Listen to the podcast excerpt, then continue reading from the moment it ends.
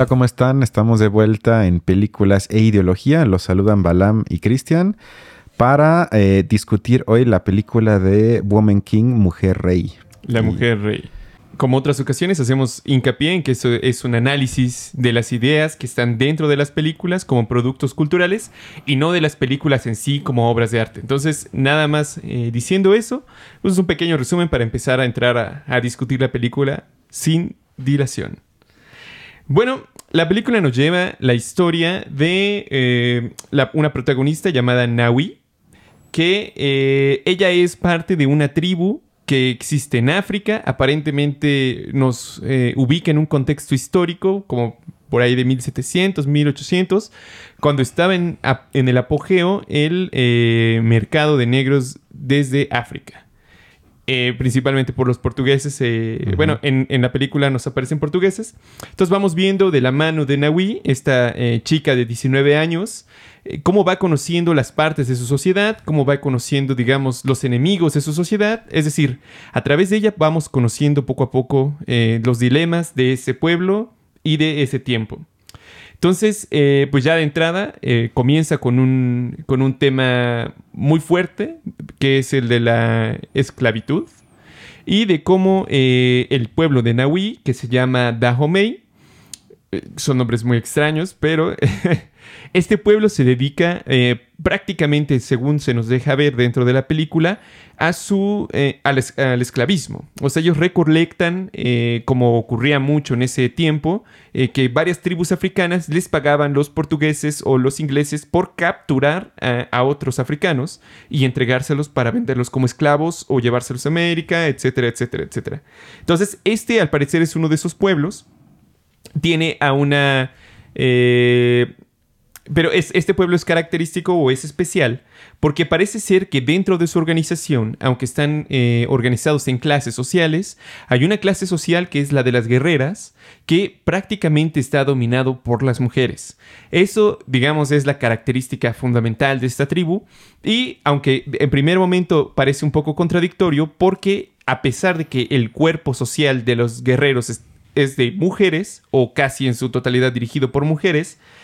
En sí la tribu es, patriarcal porque está dirigido por un rey y como se nos deja ver en las primeras escenas, incluso hay venta, por ejemplo, de las niñas para forzarlos a casamientos, etcétera, etcétera. Parece ser que los hombres con propiedad siguen teniendo mucho peso en esa sociedad, pero después de esta contradicción se nos aclara un poco porque se nos dice que tradicionalmente siempre fue como de un hombre y una mujer el gobierno. Entonces, un poco eh, la trama interna del- de la tribu es como que las, las mujeres como clase social guerrera buscan estar al nivel de los hombres para la, la gobernanza, ¿no? Y la lideresa de las guerreras es eh, Viola Davis, que ah, en este caso hace el papel de Naniska. Sí, que La es jefa la, guerrera. la jefa guerrera del eh, cuerpo que protege al rey. Hay que decir que son eh, como una especie de guerreras de élite Así es. Que son entrenadas, que ahorita voy a eso de, de forma brutal. ¿Cómo se llamaba el cuerpo de las guerreras? Eh, se llama Agoshi o Agoshe. Se me perdone que no tengo ni idea cómo pronunciarlo, pero exacto, así se llama el cuerpo de élite militar, que su única función es proteger sí al pueblo, pero principalmente al rey Sí, del- son como sus escoltas. el rey de la comunidad, exacto. Y eh, hablando un poco sobre el viaje de la protagonista joven que se llama Navi, se nos muestra, como ya dijiste casi al inicio, que eh, hay eh, pues la práctica tradicional de la comunidad de arreglar el matrimonio. Así es. Entonces vemos como ella es llevada con su nuevo señor, eh, no lo acepta, se revela y como castigo es llevada eh, a las puertas del castillo de la comunidad y eh, quiere entrar entonces al ejército de élite que protege al rey para no quedar pues como huérfana en la calle.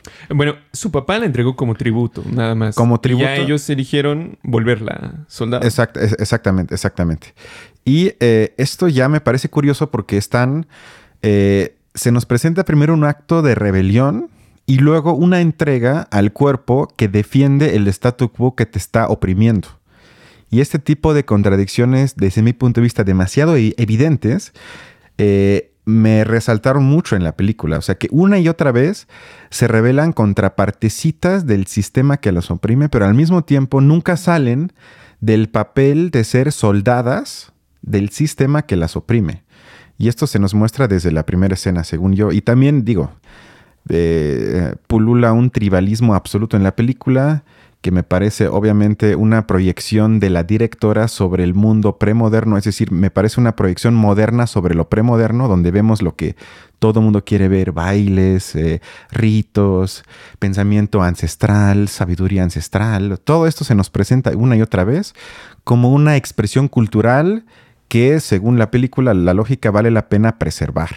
Sobre todo, digamos, con esta cuestión de, de Naui, que es la protagonista, digamos, para ir seccionando, el papel de Naui como la rebelde, a pesar de que es protagonista, eso me, parece como interesante porque ella está como en contra incluso de varias, de varias prácticas dentro de su propia comunidad, aunque al final de alguna manera sí termina defendiéndolo. Sin embargo, a mí me parece, digamos, interesante también que se tematizara el tema de qué es lo que abastece o qué es lo que les permite seguir con su, con su tipo de vida, por así decirlo. Eh, en algún momento, eh, digamos que ellos tematizan la cuestión económica. Es lo que me parece interesante, o una de las cosas que me parece más interesante de la película.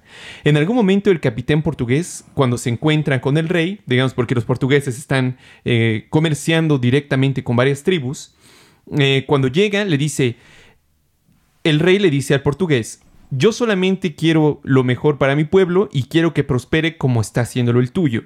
Y el portugués le dice, el pueblo de mi tierra prospera porque existe el esclavismo.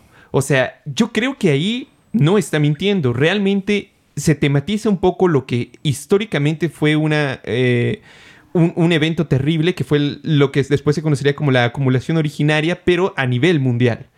Entonces, una muy buena parte de la riqueza de los países europeos se debe en gran, gran, gran medida justamente a los procesos de colonización, esclavitud y mercantilización de, las personas en, África y América. Estados Unidos eh, no se puede decir, digamos, que, otra cosa que nació como una nación esclavista con todo, todo, todo, todo, ¿no?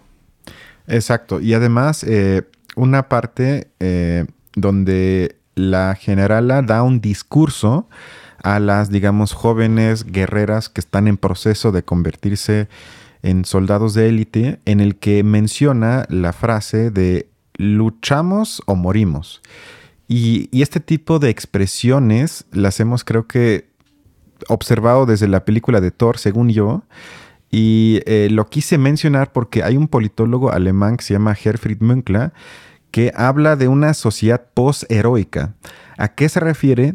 A que según él, antes de la época más o menos de mitad del siglo XX, era más o menos aceptado como sentido común en la mayoría de las sociedades de Occidente que de alguna forma es necesario a veces sacrificarse por algo. Es decir, entre comillas, hacer actos o formar parte de actos heroicos.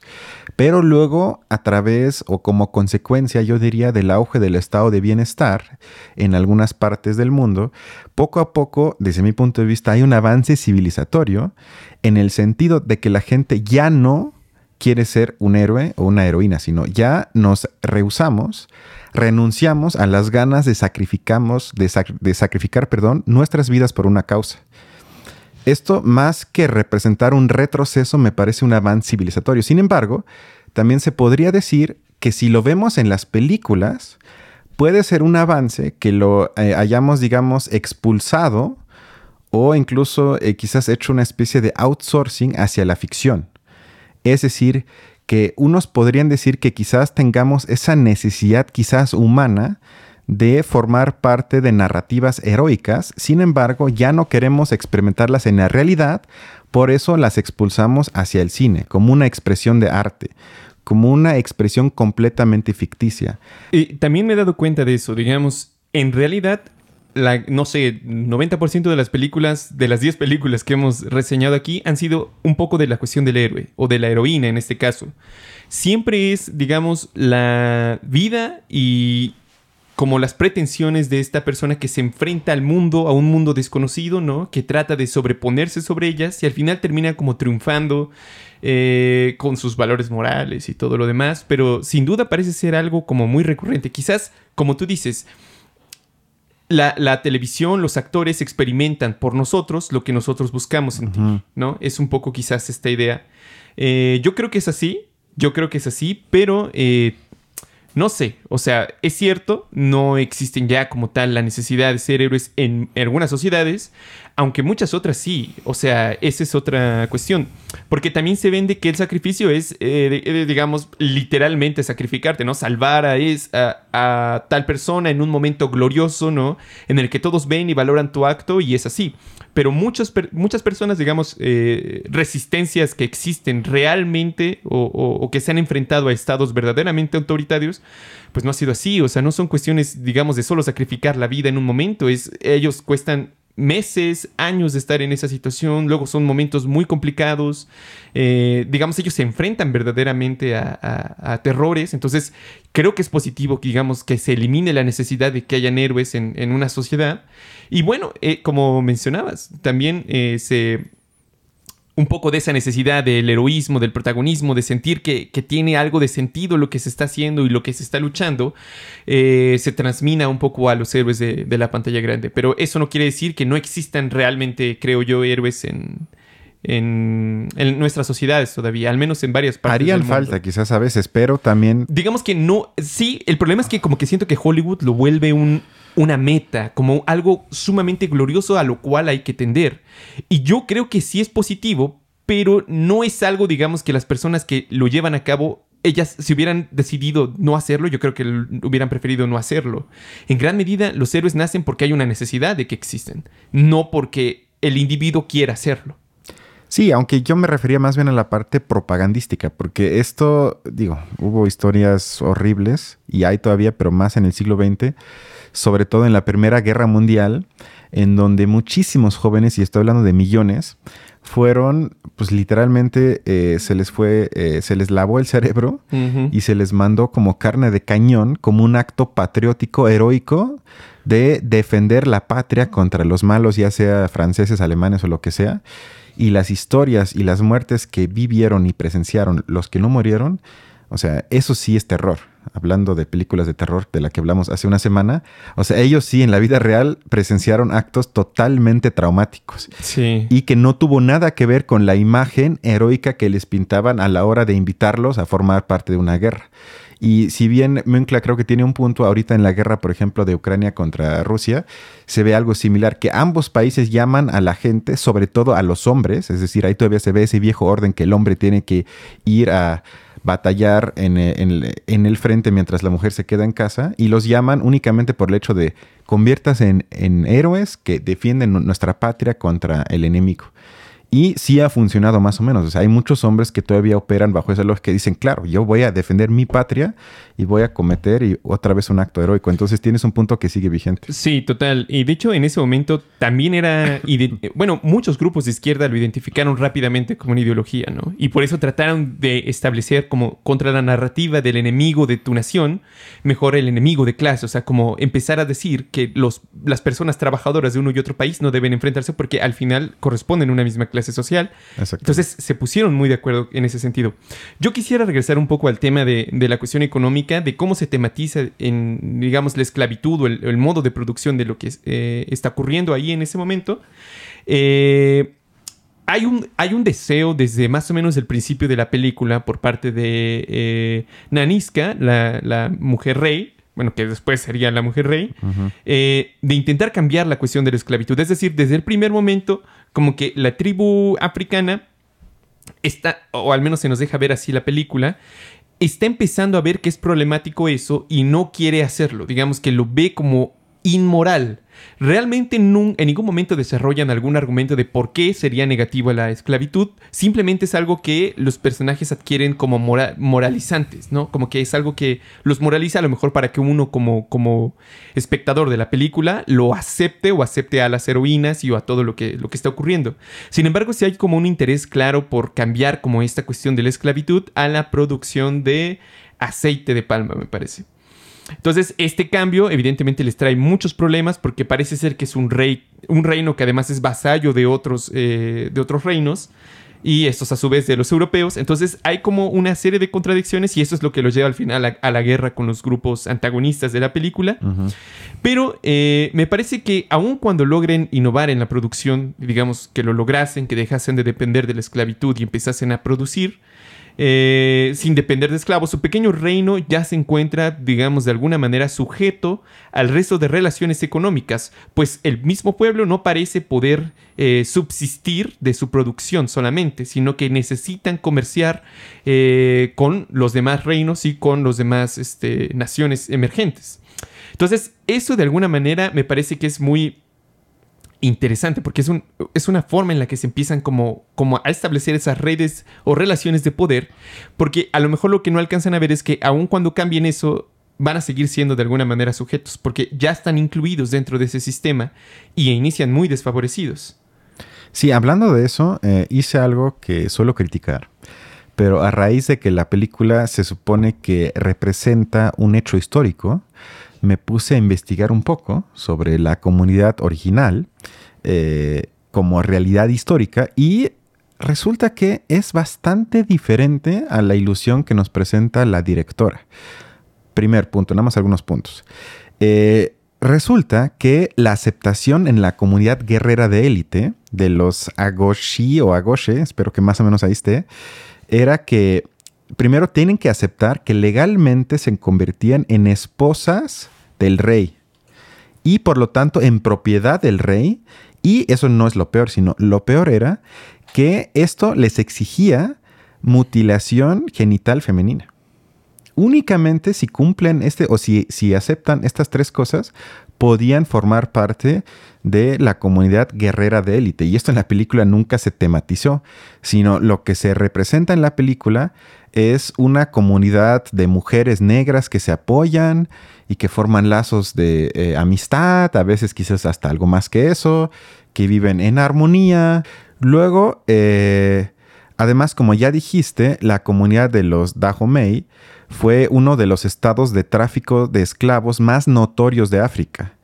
Y esta comunidad, la que se presenta en la película, se caracterizaba por cometer asaltos a los pueblos vecinos y eh, por lo tanto, este tipo de incursiones eran siempre con la intención, como ya dijiste, de vender a los cautivos como esclavos a los europeos, en este caso sobre todo a los portugueses, para explotarlos, eh, en este caso con el intercambio, pero también eh, a veces los convertían en esclavos de su propia comunidad para explotarlos económicamente en favor de su propia comunidad.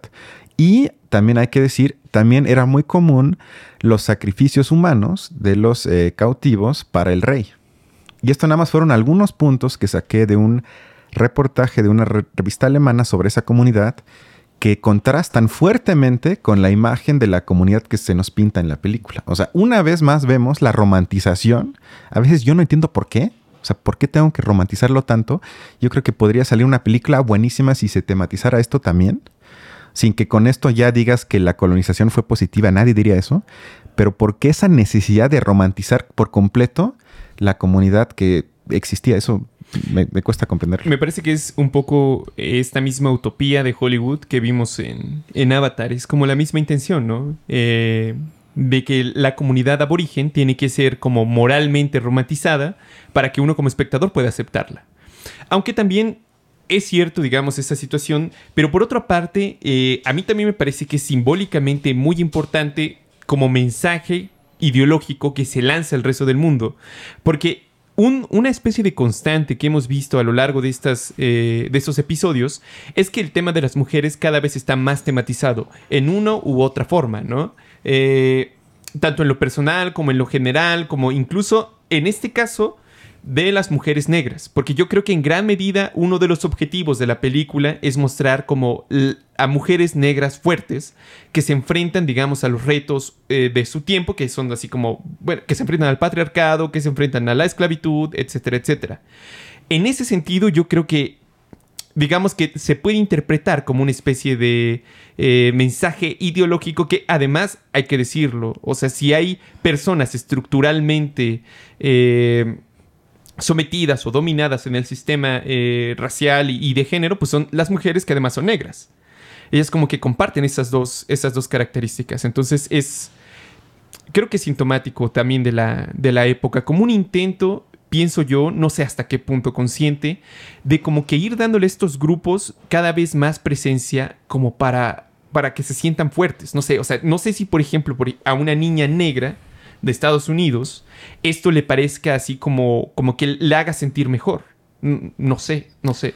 O sea, sí, pero yo siento que bajo esta lógica estamos en el mundo, no sé, de Hillary Clinton, en donde lo que importa es empoderar a, las mujeres, donde desde mi punto de vista lo único que se hace es caer o mantenerse por lo menos en lo que yo llamaría ideología de la diversidad, donde la monarquía no es un problema mientras sea diversa. Es decir, si hay una mujer rey, pues entonces puede haber una monarquía, no hay ningún problema. El problema es que si hay un hombre, entonces sí es malo, pero si hay una mujer, no pasa nada. Y esto sí, eh, eh, es, yo le llamaría incluso una lógica de Amazon o Netflix, que el sistema en sí no es el problema y es positivo. Lo único que debemos lograr es empoderar a grupos minoritarios, quizás marginados, incluirlos a la, a la lógica ya existente y con eso afirmar esos grupos, empoderarlos, sin tocar realmente la lógica sistémica inmanente que desde mi punto de vista es el problema. Es decir, ¿por qué no?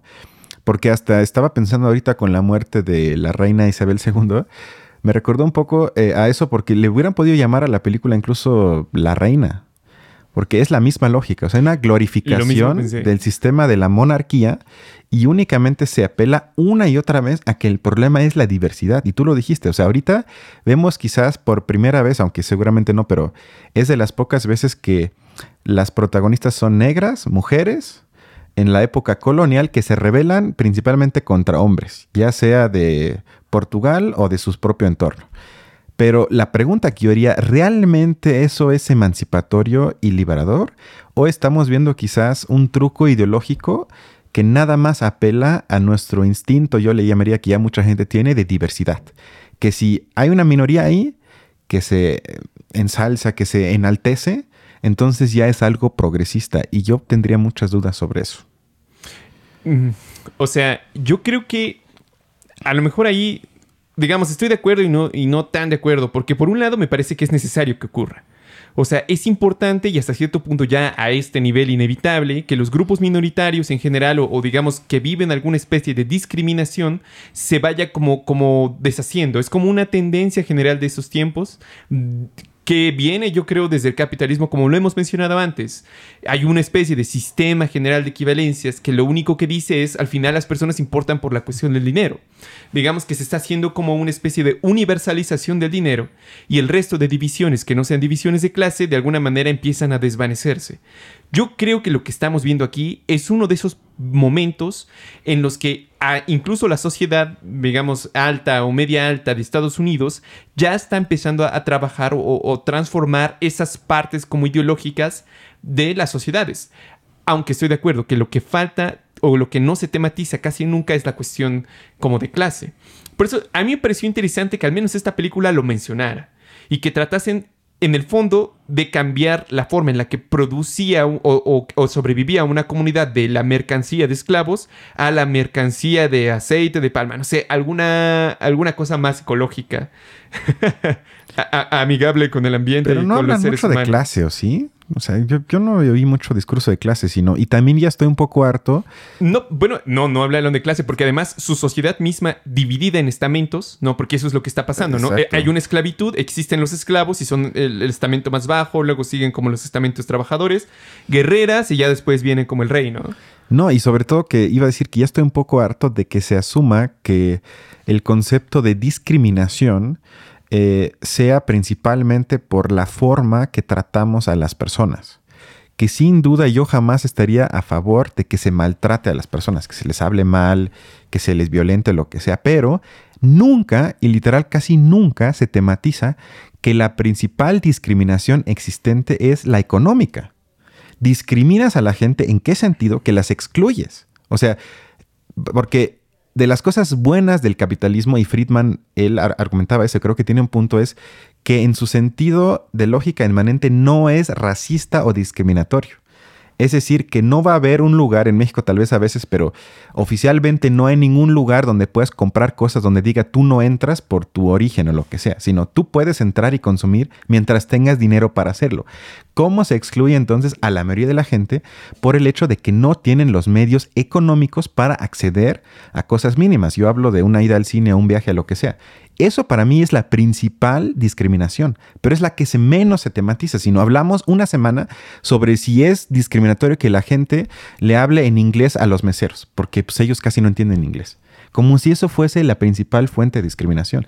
Y en la película yo siento que se cae, yo le llamaría en ese truco ideológico liberal de enfocarse también más en ese tipo de cosas y no tematizar tanto cuál es la principal discriminación, porque sería interesante que hubiesen quizás también mostrado la vida cotidiana de las mujeres en esa comunidad que no son parte de las élites guerreras. ¿Qué pasa con ellas? Dudo mucho que su vida haya sido más o menos placentera. Eh, pues sí, acabamos de ver que, eh, o sea, realmente la sociedad es patriarcal. El, único momento, digamos, en el que las mujeres tienen dirigencia es en la parte guerrera, en la clase guerrera, pero el resto sigue siendo una... Y eso casi no se tematiza en la película. Eh, sí, sí, es cierto. Eh, algo que yo me, bueno, me, me, pareció interesante es que en algún momento la principal, bueno, la general eh, guerrera, Nansika, Naniska, eh, mencionara lo siguiente, decía, los blancos trajeron, los blancos trajeron la inmoralidad aquí. Ellos no pararán hasta que encuentren a toda África esclavizada. A mí me parece que, por ejemplo, ahí se cometen ya algunos eh, errores, sobre todo, digamos, primero, porque la moralidad entre uno y otro lado no tienen que ser necesariamente igual, porque son prácticamente culturas distintas.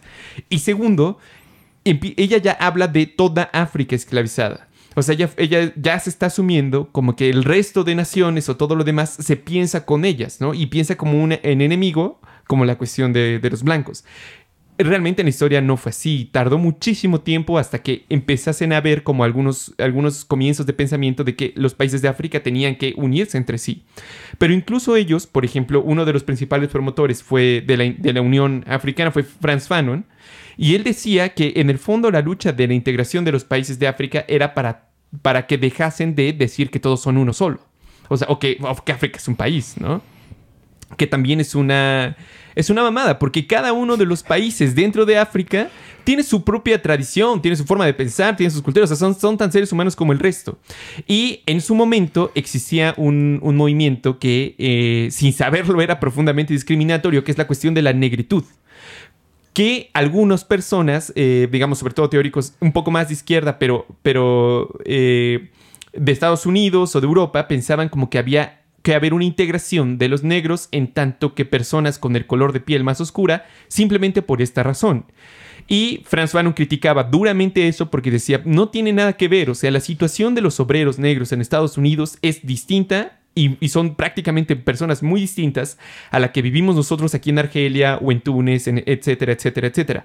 Pensar que todas las personas simplemente por ser negras van a tener que compartir la misma eh, no solo, digamos, las mismas razones por las cuales luchar, sino además la misma idiosincrasia o la misma moralidad, pues no, no tiene sentido, ¿no? O sea, es, como mm, maquillar cosas donde, donde, bueno, donde hay muchísimas más diferencias que, que son Exacto, que eso es el intento que no hace la película. ¿sí? Lo, ¿qué, es lo que hace la directora en la película? Es que ya juega otra vez con nuestras, digamos, eh, yo le llamaría asociaciones previas, donde se nos presenta, como ya dije, a la cultura de la comunidad como algo que es diferente, es ancestral, hay orden, hay armonía.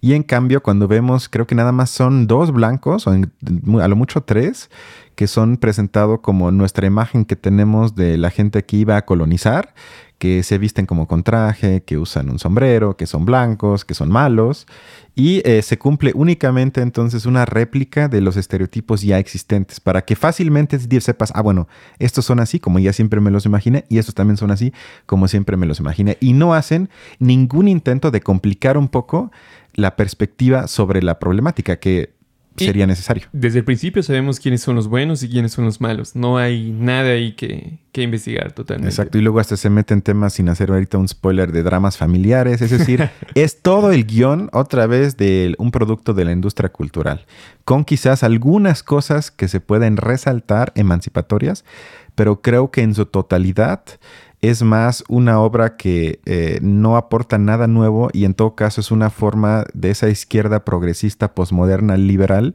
que sin darse cuenta eh, no es muy radical, aunque ellos se asuman como radical. Sí, yo, eh, digamos, sí, tienes, tienes razón. Aunque, de nuevo, quizás es, es, complicado, sin duda, porque... Mm, digamos, ahorita por ejemplo me acuerdo cuando yo estuve viendo la película, una de las cosas que me venía mucho a la mente es eh, al final de Los Condenados de la Tierra, Franz Fanon agrega como una pequeña sección en la que menciona los trastornos psicológicos que él vivió durante la guerra en Argelia. Entonces él decía como los pacientes que atendían, que muchos eran guerrilleros, ¿no? Que estaban peleando contra, contra eh, los colonialistas, en, en Argelia eran franceses, y bueno, resaltaba una gran, o sea, él estaba muy interesado en lo que ocurría en la psicología de las personas negras porque eh, él se alcanzaba a dar cuenta que presentaban como, como problemas psíquicos o psiquiátricos simplemente que no tenían como alguna explicación o que la psicología o la psiquiatría europea no veía.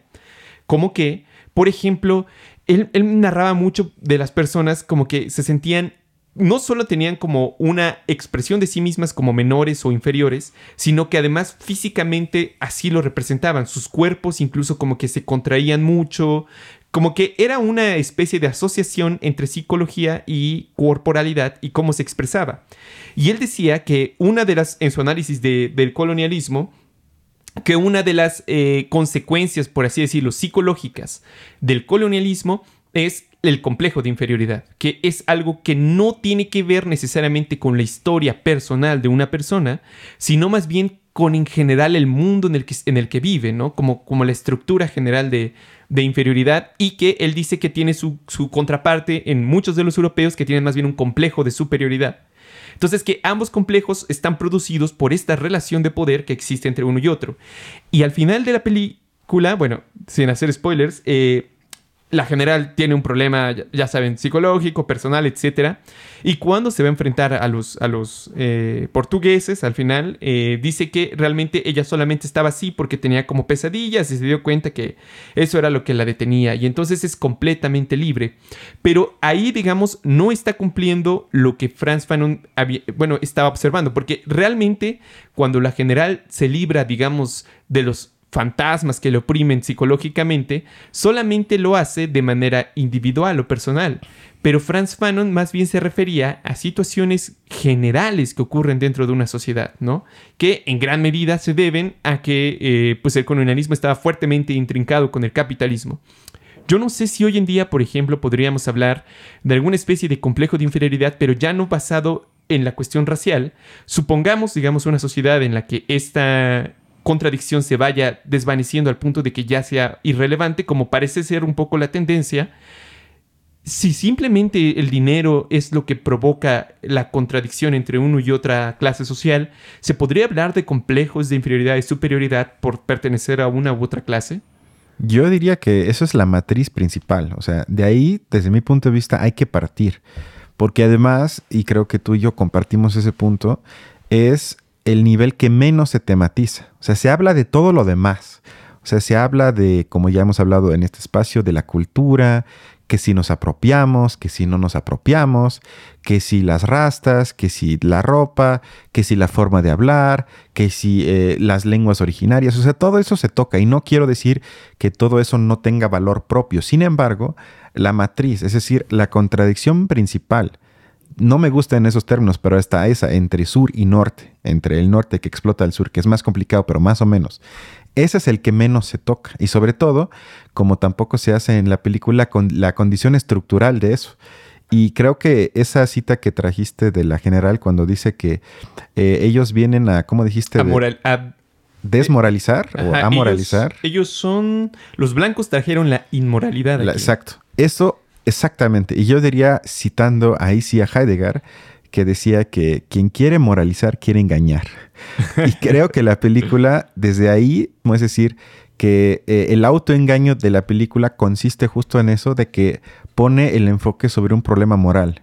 Cuando realmente todo eso no es un problema entre buenos y malos, porque eso también aquí lo hemos hablado muchas veces, que no es que los europeos malos y aquí los pobres, porque este tipo de, yo le llamaría infantilización, en sí mismo me parece un acto de discriminación, porque eso es algo que, por ejemplo, Zizek dice, o sea, para tomar en serio a las personas y no infantilizarlos, tampoco al continente que ha sido colonizado, es que debemos de darle la agencia a esos sujetos de ser hijos de la chingada, de ser malas personas. Eso es parte de personas propias que yo estoy tomando en serio. En cambio, siempre se les infantiliza y se les pone como personas que moralmente son buenos y por lo tanto no pueden ser hijos de la chingada. Y ese tipo de complicaciones, sí simplemente mostrarlas. Y los malos son malos porque moralmente son Porque moralmente son malos y simplemente mostrar esas contradicciones también internas, o sea, inmanentes antes de la colonización, estas creo que podrían enriquecer mucho más ese tipo de películas y no siento que casi casi fue una película de Marvel o Disney. O sea, estuvo bastante cerca de eso. Pues es eh, Viola Davis, ¿no? Realmente ella ha aparecido en películas de Marvel. Quizás ahí se deba un poco... un poco la similitud, exacto. Sí. Pues bueno, yo creo que igual... la película? Eh, sí, yo, yo, sí la recomiendo. A mí, a mí sí me gustó, pero eh, estoy de acuerdo con las críticas que se han hecho. ¿Tú? Eh, pirata, la recomiendo. pero cuando salga. Vean la pirata eh, en línea si la encuentran. Ahí sí la recomiendo, pero las 100 pesos, esos 100 pesos para el cine. Sí, puede que no. Gástense lo mejor en chelas. Solamente me gustaría, digamos, ya que tratamos el tema de, colonialismo, decir que el día de ayer se cumplieron años del asesinato de Thomas Sankara, que es un revolucionario comunista africano que de verdad sí fue a las raíces de los problemas en, África y que fue asesinado por la CIA. Fue prácticamente desmembrado, o sea, fue una, fue una situación terrible, pero él fue un gran, gran, gran eh, liberador y un teórico además de la Unión Panafricana. Eh, y él nombró a Burkina Faso. Entonces, eso es, eh, si pueden darle una revisada a, su vida, a lo que luchó, de verdad es, es, una, es un personaje como pocos existido en, en, los revolucionarios en general no, pues, no hablaré más, pero. Chéquenlo entonces. Eso está interesante. Pues bueno. Nos vemos la otra semana. Nos vemos la siguiente semana. Cuídense mucho. Nos vemos.